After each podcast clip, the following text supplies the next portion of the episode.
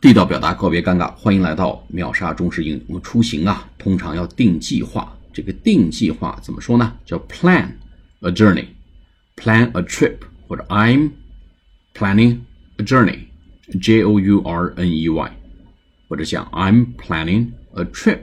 说 What is Peter busy about? Well, he is planning a journey，或者 He is planning a trip to Japan，或者 He is planning a journey to the West Coast。他正在定一个去西海岸的这个计划。For customer call，for customer call，customer call 就是客户拜访的意思，不是客户打电话的意思啊。Customer call，C A L L，实际上呢是客户拜访计划。He is planning a journey，或者 He is planning a trip to the West Coast for customer call。 他在定一个去西部拜访客户的计划。Planning a journey 或者 planning a trip 就是定一个出行计划的意思。下次节目再见，谢谢大家。